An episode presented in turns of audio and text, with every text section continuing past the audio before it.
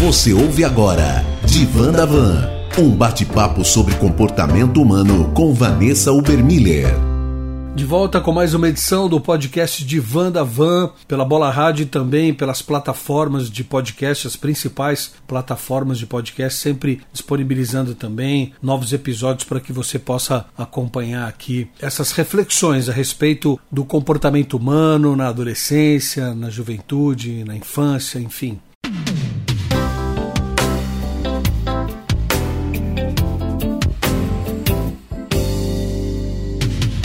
E sempre conosco a escritora, orientadora comportamental Vanessa Ubermiller.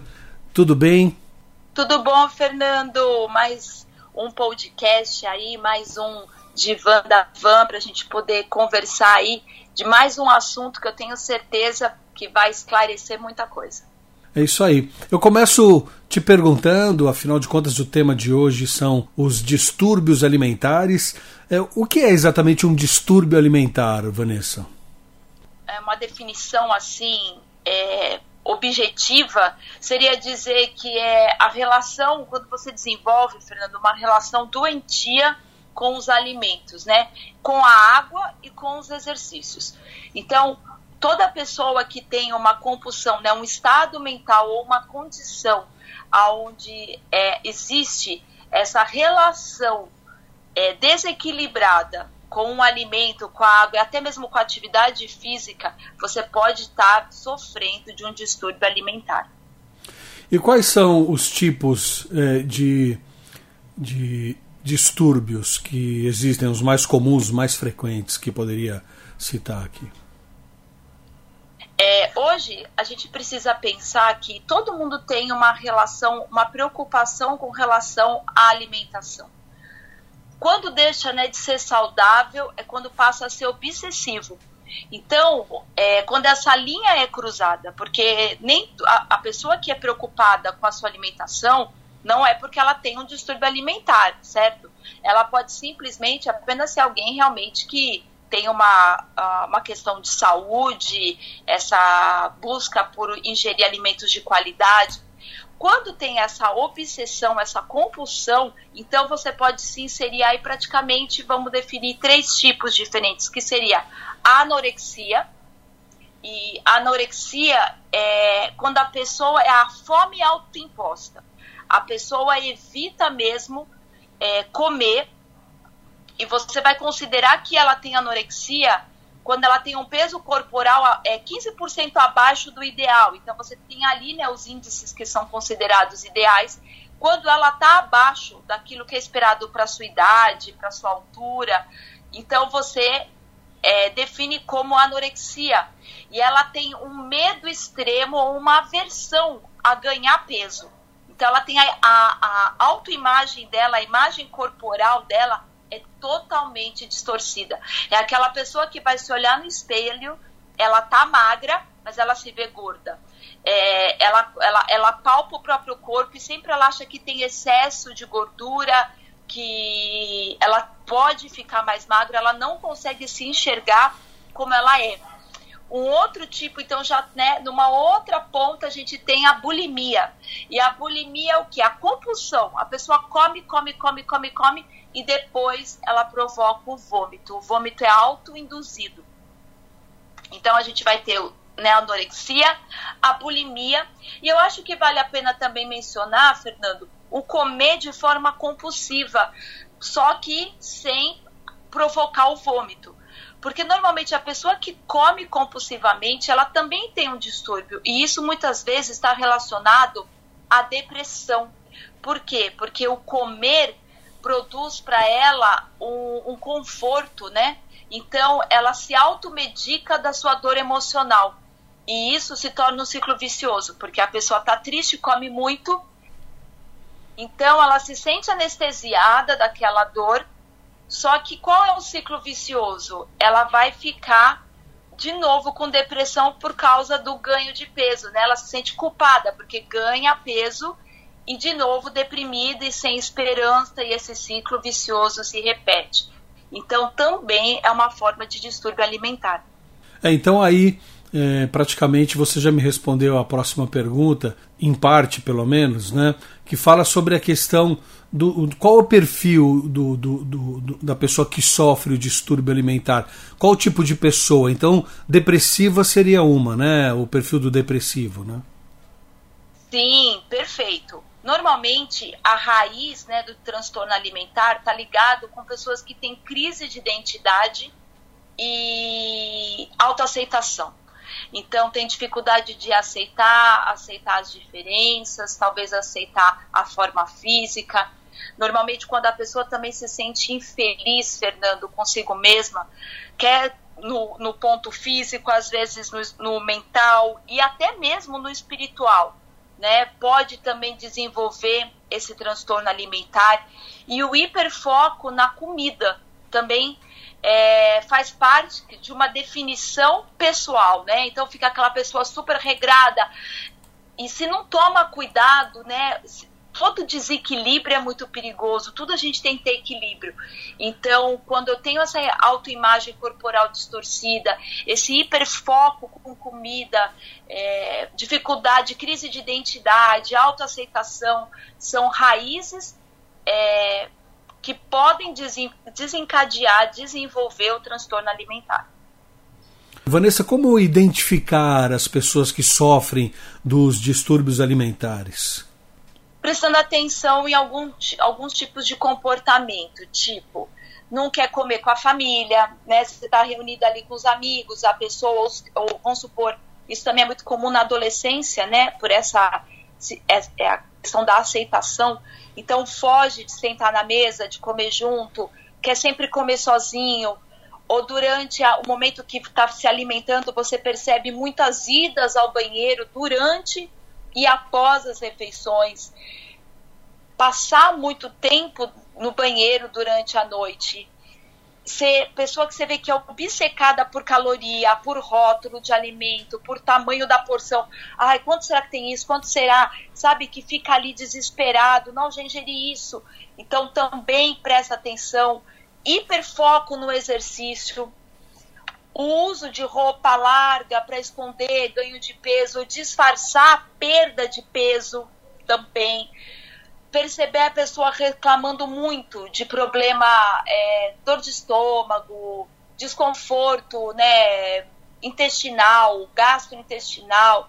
Sempre tem uma desculpa, por que, que não pode estar junto com os amigos no, no momento que se reúnem para comer, para fazer uma janta e comentários, né? Pessoas que falam sempre muito negativo a respeito da sua aparência, do seu peso, da forma física, sempre se depreciando, é, muito infeliz com isso também. Então vale a pena você prestar atenção. A próxima pergunta, talvez em parte você já tenha respondido também, sobre as consequências dos distúrbios alimentares. Sobre as consequências, né, se a gente for prestar atenção, no caso, por exemplo, da pessoa que tem anorexia, Fernando, é, no, as mulheres, elas vão ter interrupção muitas vezes do ciclo menstrual. Então aí também mãe pode ficar de olho na filha mulher, né, o marido na esposa, perda de densidade óssea. Olha que sério, né? Diminuição da temperatura corporal, o estômago também reduz a sua capacidade. A gente começa a ver queda de cabelo por deficiência de vitamina, né? Porque não está tendo. Então, pele seca, enfraquecimento de unha.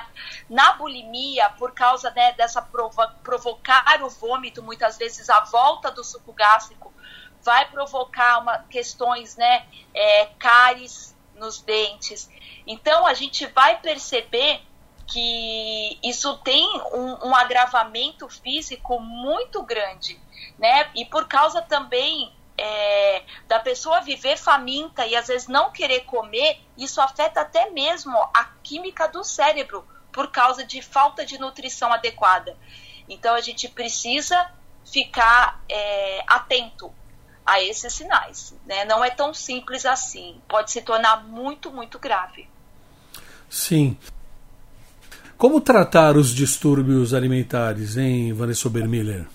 Toda pessoa que passa por algum transtorno de ansiedade, um distúrbio alimentar, é, questões de saúde mental, ela precisa receber apoio, né? Um apoio caloroso, afirmativo, carinhoso da família, dos amigos, precisa de amizades saudáveis, de relacionamento com Deus, com a família, é, uma atmosfera onde a gente também possa oferecer a essas pessoas graça, não apenas condenação, né, dentro de toda essa situação, para que ela se abra para compartilhar o que ela está vivendo e receber ajuda, né?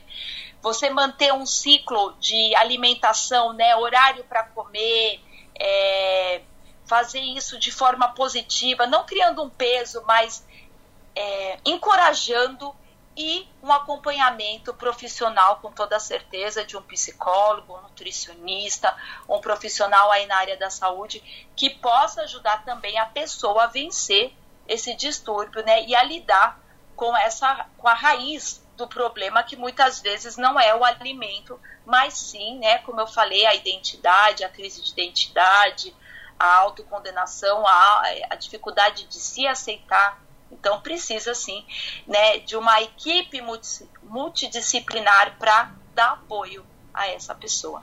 É, pois é, esse tipo de comportamento parece ter a ver com a cobrança que a sociedade impõe por um corpo perfeito hoje em dia, não é? Com toda certeza, Fernando. Hoje nós vivemos numa sociedade que envelhecer não tem nada de bom. As pessoas não veem é, valor positivo algum em você é, envelhecer ou em você não ter aquele padrão pré-estabelecido, né, de ser alguém magro com, com tais medidas, principalmente, né, as mulheres, o mercado de trabalho, você se manter competitivo para o mercado de trabalho, a gente sabe que a aparência conta. Então, toda essa pressão externa, se não for né, dosada e, e a pessoa tiver um, uma autoestima saudável, com toda certeza ela vai se ver subjugada, condenada e passando por esse conflito que é muito mais comum do que se imagina. É verdade.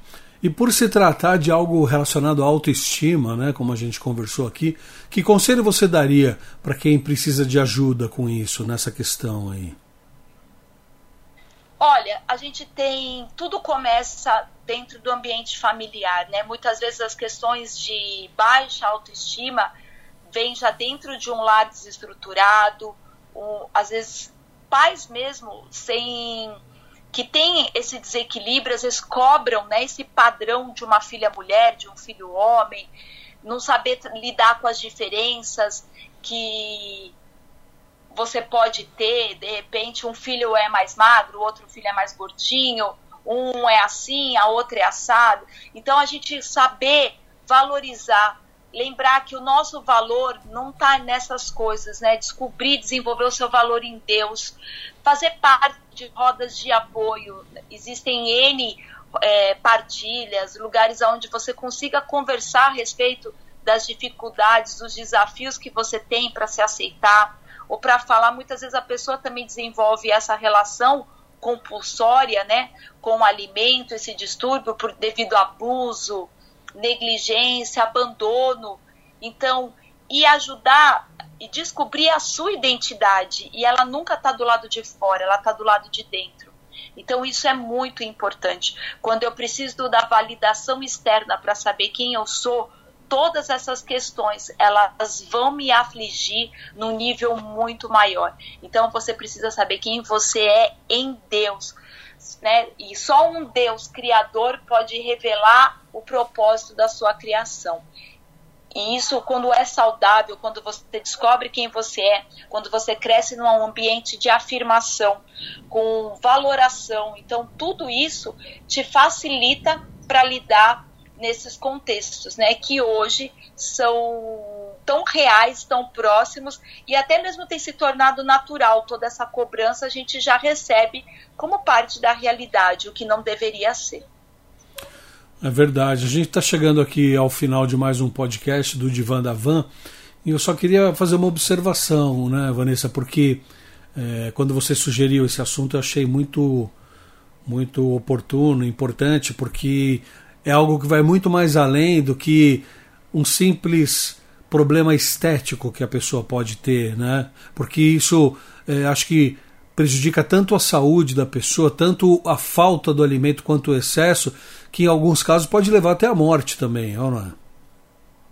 Com toda certeza. Você sabe que uma pessoa que vive, a, quem tem essa questão, ela vive um inferno, né, Fernando?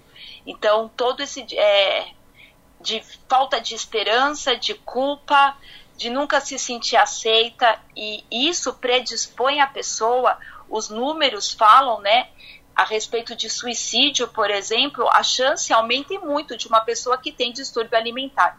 Então a gente tem que ficar bem atento mesmo.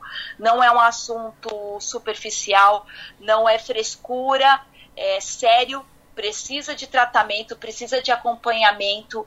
E você, pai, amigo, que tem alguém próximo, né? Apoie de maneira positiva, se envolva, se interesse de verdade e ajude para que pessoas que estão lidando com essas questões possam resolver isso, é, não dentro de condenação nem acusação, mas de um ambiente de respeito, é, de validação, para que eles possam superar todas essas questões e lidar com essas crises numa, num ambiente muito mais acolhedor.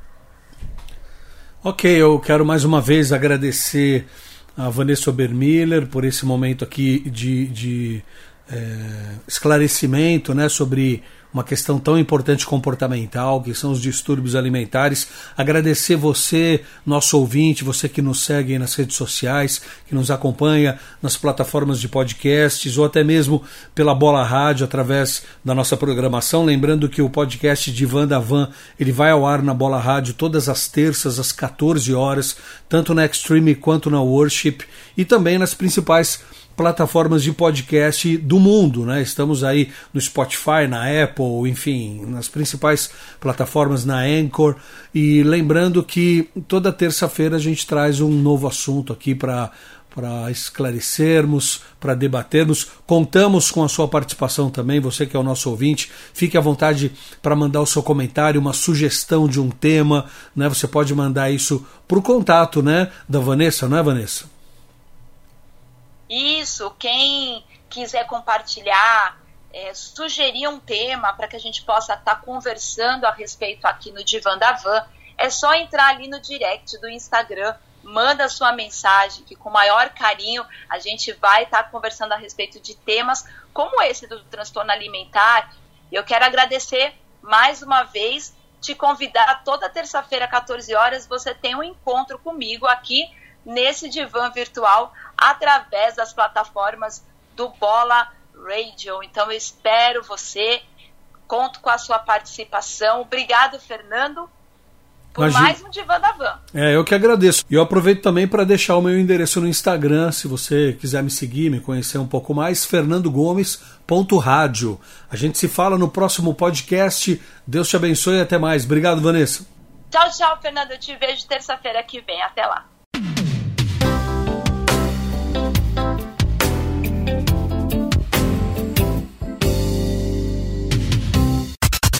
Você ouviu Divan da Van, um bate-papo sobre comportamento humano com Vanessa Ubermiller.